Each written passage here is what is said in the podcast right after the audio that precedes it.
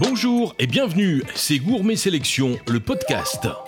C'était parfois une sorte d'amour de vacances synonyme de soleil, de goût et de générosité, et c'est devenu aujourd'hui un produit du quotidien, l'huile d'olive. Elle représente aujourd'hui plus de 53% du chiffre d'affaires des huiles, en progression de près de 10% ces deux dernières années. Comment est-elle devenue en moins de 25 ans la première vente du marché? Impose un petit détour par la géopolitique de l'agroalimentaire. Dans les années 90, l'Union européenne, dans le cadre de sa politique agricole commune, a subventionné la culture de l'olivier, ce qui a permis d'augmenter les productions en Espagne, en Grèce et dans d'autres pays européens, engendrant par là des excédents. Les géants de l'agroalimentaire ont sauté sur l'occasion pour écouler de tels volumes et ils ont communiqué sur les bienfaits de l'huile d'olive, mettant en avant deux arguments majeurs mais pas obligatoirement fondés, sa supériorité nutritionnelle face au beurre, notamment, qui n'est que si elle est associée à d'autres huiles, et l'image positive du régime crétois qui reste dans l'air du temps. L'huile d'olive est également confrontée à un second enjeu essentiel pour les consommateurs, l'origine des fruits, une information souvent dissimulée. Cette opacité fait le jeu des grands opérateurs, libres de s'approvisionner là où les prix de marché sont les plus favorables, mondialisé, opaque et très spéculatif, le marché de l'huile d'olive se trouve ainsi lui aussi affecté par la guerre en Ukraine. Le risque de pénurie d'huile de tournesol ayant poussé certains industriels à substituer au tournesol d'autres huiles végétales, dont l'huile d'olive, le cours de l'ensemble des huiles alimentaires s'est mis à flamber. Un effet domino qui pourrait avoir des conséquences désastreuses sur les prix de l'huile d'olive et placer les industriels devant des choix difficiles tant cette huile est devenue incontournable. Base de nombreux plats cuisinés et autres conserves, le mieux étant encore de s'approvisionner dans les épiceries fines avec des produits de qualité, naturels, en première pression à froid de préférence, pour pouvoir profiter pleinement de ce produit d'exception dont les qualités s'expriment principalement à cru. Le choix des produits, la sélection des producteurs, c'est un des enjeux des métiers de l'épicerie, un talent ou une profession de foi qui incombe aux acheteurs. Pour nous en parler, c'est cette semaine Ferréol de Bonny, le directeur achat et logistique de la grande épicerie de Paris, que nous accueillons. Avant tout, pouvez-vous nous présenter votre activité et les lieux où vous exercez qui sont évidemment chargés d'histoire? La grande épicerie donc euh, de Paris, c'est un c'est un des magasins euh, du groupe Bon Marché. Euh, donc le groupe Bon Marché a été fondé par les Boussicots il y a 170 ans puisqu'on fête cet anniversaire cette année et la grande épicerie de Paris est la partie alimentaire du Bon Marché. Et puis en 2017, on a ouvert un deuxième magasin dans le 16e arrondissement, rue de Passy et nous avons également un site internet euh, commerçant euh, sur lequel on vend une partie de l'assortiment. Bien évidemment, la grande épicerie euh, rue de Sèvres, historique, est un lieu, comme vous l'avez dit, chargé d'histoire. C'est, c'est le lieu emblématique de l'épicerie fine parisienne et même française. C'est donc un magasin qui est sur deux étages, un sous-sol où vous avez la cave et puis un rez-de-chaussée où vous avez le meilleur de l'épicerie, également de tout ce qui peut être vendu en vente assistée. Et nous avons également 70 personnes qui travaillent au quotidien pour produire la boulangerie, la pâtisserie euh, et euh, tous les produits de cuisine. C'est ça qui fait la spécificité de la grande épicerie, c'est de, de mettre au même endroit, sous un même toit, euh, à rive gauche ou à rive droite, vraiment le meilleur de l'épicerie fine française et des produits frais français. Alors sur votre carte de visite, on peut lire directeur des achats et de la logistique. Tout simplement, en quoi ça consiste? Alors, en quoi est-ce que ça consiste? En fait, j'ai une équipe euh, d'acheteurs, euh, une équipe d'approvisionneurs, et puis aussi euh, toute la partie cadeau d'affaires et, et partenariat. donc, donc, on va parler vraiment de ce qui fait le sel peut-être de la grande épicerie, qui est de sa sélection de produits. Donc les acheteurs parcourent la France euh, et puis euh, particulièrement les pays européens pour trouver les meilleurs produits. Euh, donc, donc ils rencontrent les fournisseurs, ils dégustent les produits, ils sélectionnent les produits à la fois pour ceux qui vont être là en permanent dans le magasin, mais également pour des opérations commerciales, ce qu'on nomme des opérations commerciales thématiques, au cours desquelles on référence uniquement pour un temps euh, des produits qui sont autour de la thématique. Puis en plus, vous avez des employés derrière chaque euh, comptoir qui sont capables de vous conseiller et qui vont vous expliquer exactement ce qui fait la spécificité de chaque produit. Euh, et si je termine par justement les produits frais sur, sur lesquels on a vraiment, on va boucler. Produits frais, c'est ce que le le, client parisien va pouvoir acheter tous les jours, chaque semaine, c'est le client régulier. Et là, on est rentré depuis euh, depuis quatre ans dans une démarche qu'on a appelée la sélection engagée, euh, où pour les produits de saison euh, en fruits et légumes, on s'engage à ce que ça soit 100% de saison, 100% français et 100% producteur identifié. C'est vraiment un producteur, une tête quelqu'un qui est derrière et pas une coopérative, euh, etc. Pour tout ce qui est poissonnerie, euh, on s'est engagé dans une démarche aussi de petite pêche française. C'est quoi la petite pêche française? C'est l'artisan euh, pêcheur qui part le matin, qui revient le soir, qui pêche à la ligne et qui apporte du poisson frais. Il n'y a pas de pêche au chalut, ni de pêche en pleine mer, extrêmement loin. On est vraiment sur quelque chose qui garantit euh, le fait qu'il n'y ait pas d'exploitation trop forte de la mer. Idem euh, sur la partie fromage et sur la partie boucherie. On cherche une transparence. Le client, de toute façon, cherche une transparence totale et nous, on lui apporte euh, cette transparence totale. Et sur la cave, on a toute une démarche de vieillissement du vin. donc, on a la chance d'avoir Hugues Forget, qui est notre chef de cave et responsable d'achat cave depuis plus de 20 ans.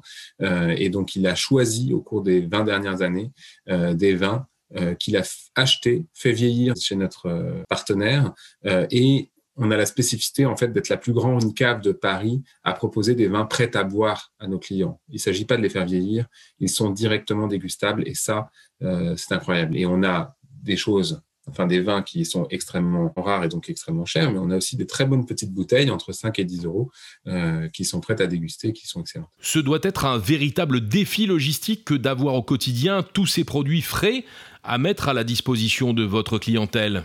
C'est un défi quotidien. Là, c'est vraiment les équipes du magasin sur les produits frais qui s'occupent de commander euh, directement à nos fournisseurs. Euh, donc ça, c'est vrai que c'est un c'est un défi. Ils connaissent très très bien leur métier et ça leur permet de d'approvisionner les deux magasins euh, tout à fait correctement. Et après, moi, dans mon équipe, j'ai j'ai trois approvisionneurs qui eux approvisionnent notre entrepôt centralisateur, donc tous les produits secs et les produits de cave. Euh, et donc là, euh, qui nous permettent de répondre à la fois aux besoins des magasins, mais aussi aux besoins du site e-commerce. Vous avez évoqué les différentes crises que l'on a traversées ces derniers mois et qui, pour certaines, euh, sont toujours bien d'actualité. Parmi les activités en vogue, il y a la digitalisation, le développement des places de marché, de nouveaux comportements des consommateurs qui ont une influence sur la façon dont vous avez développé votre propre plateforme. Comme tout le monde, on a vu on a vu exploser euh, l'activité euh, e-commerce hein, pendant, le, confinement. On a même été débordé, entre guillemets, au départ. Donc nous, nous avons la particularité d'offrir sur notre site marchand euh, une sélection de produits d'épicerie, de brasserie et de caves. Nous ne vendons pas de frais aujourd'hui. donc, ça, c'est la spécificité de la vente d'épicerie. On livre nos clients en 24-48 heures et le site a plus que a quasiment quadruplé son chiffre d'affaires en l'espace de deux ans. Euh, donc il y a, une vraie appétence euh, des clients euh, pour pour l'épicerie fine en ligne, ça c'est sûr. Particulièrement sur la partie cave d'ailleurs, sur les sur les vins et sur les champagnes et spiritueux où nous sommes très très forts. Donc ça c'est le premier point. Le deuxième point, c'est que comme nous ne sommes pas capables de livrer le frais aux Parisiens, nous nous sommes associés en fait à La Belle Vie, qui est une plateforme de, commerce en ligne, de livraison dans la journée, même quelquefois en une heure. Et donc, euh, il propose notre gamme de, marques propres, euh, donc à la marque Grande Épicerie de Paris, à leurs clients. Donc c'est un un autre débouché, ça fonctionne très très bien. On est ravi de partenariat et ça permet de, de distribuer les, les, produits de la marque Grande Épicerie de Paris à tous les Parisiens et à tous les Franciliens. Voilà pour la partie euh, pour la partie digitalisation. Pour le moment, on en est là. J'imagine que dans votre rôle d'acheteur, il ne s'agit pas que d'obtenir le meilleur prix. Il n'y a pas que du pur business. La relation humaine est primordiale. Et puis il y a une notion d'exploration, de découverte, d'aller dénicher le produit qui va faire la différence pour votre clientèle. C'est bien ça? Oui, tout à fait. Bah, c'est très important et c'est ça qui fait quand même le socle de la grande épicerie de Paris.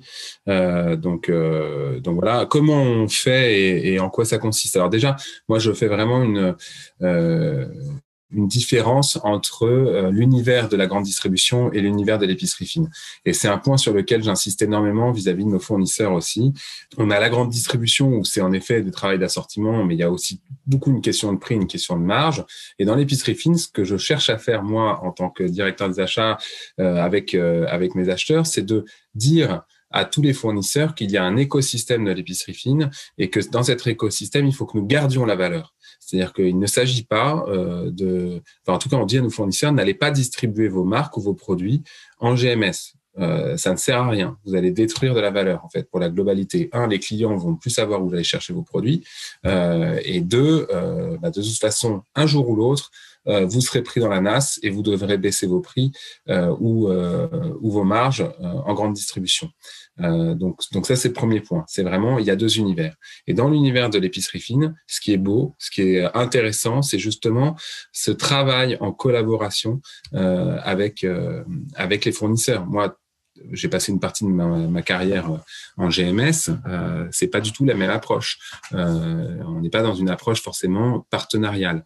Là, le but c'est de trouver les bons produits et puis euh, surtout de, de, garder la valeur, de garder le savoir-faire, de garder aussi des emplois dans, nos régions, dans les départements, dans les petites villes, parce que c'est souvent des savoir-faire ancestraux qui ont été développés dans nos terroirs et il faut absolument maintenir en fait, ce savoir-faire, ces emplois et cette connaissance là où c'était. Voilà. Donc, euh, c'est ce qui fait aussi le lien entre la grande épicerie de Paris et euh, notre maison mère qui est LVMH. C'est ce côté de valoriser le savoir-faire de l'artisan, euh, le savoir-faire français de l'artisan. La grande épicerie de Paris, sa mission, c'est de valoriser ce savoir-faire-là. Ferréol de Bonny, on sent bien que vous parlez de votre quotidien avec une grande passion. Comment avez-vous réussi à conjuguer le professionnalisme et l'aspect émotionnel de votre activité? C'est une vraie passion et je pense que c'est une passion qui habite, euh, qui m'habite moi, mais qui habite l'ensemble de l'équipe. C'est-à-dire que euh, il faut vraiment être passionné à la fois de produits mais de commerce parce que c'est ça aussi qui est important c'est que euh, on ne sélectionne pas un produit pour se faire plaisir hein. on sélectionne un produit pour faire plaisir au client euh, et donc ça c'est vraiment important aussi de de penser euh, au fait que le produit, quand on le sélectionne, il faut qu'il passe la caisse. Je vais dire ça vulgairement, mais c'est quand même ça l'objectif. Donc ça, c'est le premier point. Et euh, comment j'ai fait de mon métier une passion, ma passion un métier euh, Je pense que c'est un mélange des deux.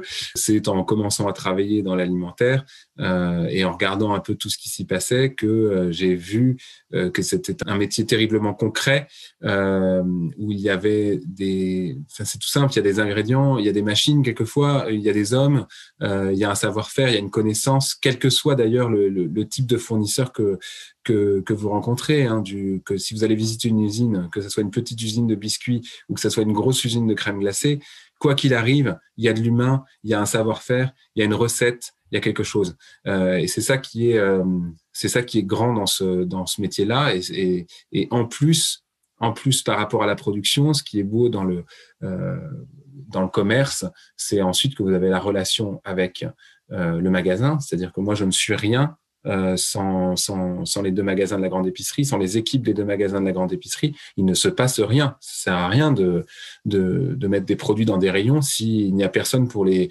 pour les expliquer, pour les mettre en rayon, pour être au contact du client. Donc, euh, donc ça, c'est la, c'est la beauté de, de, ce métier-là. Et puis derrière, on, nourrit le monde et on a pu le voir pendant les épisodes de Covid. On était les seuls magasins euh, de Paris à être ouverts, que ce soit les, les Franprix, Monoprix, mais la grande épicerie était ouverte. Et, et on a permis aux gens, en fait, de, de s'alimenter et de bien se nourrir. Donc ça, c'est beau aussi. En tout cas, merci beaucoup. Notre invité était Ferréol de Bonny, le directeur achat et logistique de la grande épicerie de Paris.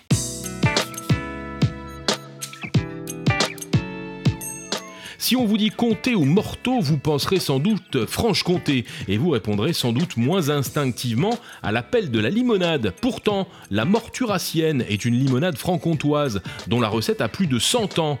La maison Riem est devenue une référence de la fabrication artisanale des limonades et des sirops. Peu sucrées en goût, les limonades se déclinent ainsi à travers 11 parfums dans de grandes bouteilles traditionnelles ou en canettes de 33 centilitres. La tradition n'empêche pas cependant l'innovation. Pour célébrer ses 100 ans, la fabrique a créé une limonade pink agrumes qui mêle l'orange sanguine, le pamplemousse, l'orange navel et le citron jaune. Une autre nouveauté à l'occasion du centenaire, une limonade goût sapin, Riem qui dispose également d'une gamme de sirops de 38 parfums, dont des saveurs aussi originales que ce sirop de sapin donc. On trouve par exemple aussi un sirop Irish aux notes caramélisées et lactées, d'une crème de whisky sans alcool. Cidrim est un sirop de citron vert piquant ou encore un sirop parfumé à la banane verte et au thé pêche. Mademoiselle Braise est une marque de produits d'épicerie fine breton, on aurait pu le deviner. Une petite entreprise de crêpes et galettes reprise en 2016 qui commercialisait ses produits dans la région de Vannes. Le couple qui a repris les commandes de l'entreprise a depuis diversifié son offre en proposant des produits à base de sarrasin, chips de sarrasin, cookies au sarrasin, pâte à tartiner au sarrasin et il distribue aujourd'hui ses produits bretons dans les épiceries fines dans toute la France et commence même à se développer à l'international. Mademoiselle Braise vient de lancer un nouveau produit pour l'apéritif, le graissin au sarrasin, une galette roulée séchée parfaite pour faire trempette dans une sauce ou un houmous par exemple, un produit qui sera présent dans les allées du prochain salon Gourmet Sélection. La famille Jomard vous accueille dans son domaine, la Quinsonne à Monteux. Vous y trouverez de la truffe fraîche de saison, la truffe noire en qualité extra durant l'hiver, la truffe blanche dite de Saint-Jean en été et la truffe de Bourgogne pendant l'automne. Toute l'année, les produits dérivés de la truffe y sont confectionnés de manière artisanale. Parmi ces produits phares présentés par la famille Jomard, les truffes de saison certes, mais aussi l'huile Vaucluse à la truffe noire ou encore le beurre truffé la Quinsonne travaille actuellement sur la mise en place de solutions permettant d'être plus éco-responsable dans le fonctionnement au quotidien de son entreprise, gestion de l'eau, des matières premières, des déchets et de son réseau de distribution. C'est la fin de ce numéro. Merci de nous suivre. N'hésitez pas à noter et à commenter ce podcast, disponible sur toutes les plateformes populaires de podcast, Spotify, Apple et Google Podcast. Et rendez-vous dans un mois pour la prochaine édition de Gourmet Sélection, le podcast. À bientôt!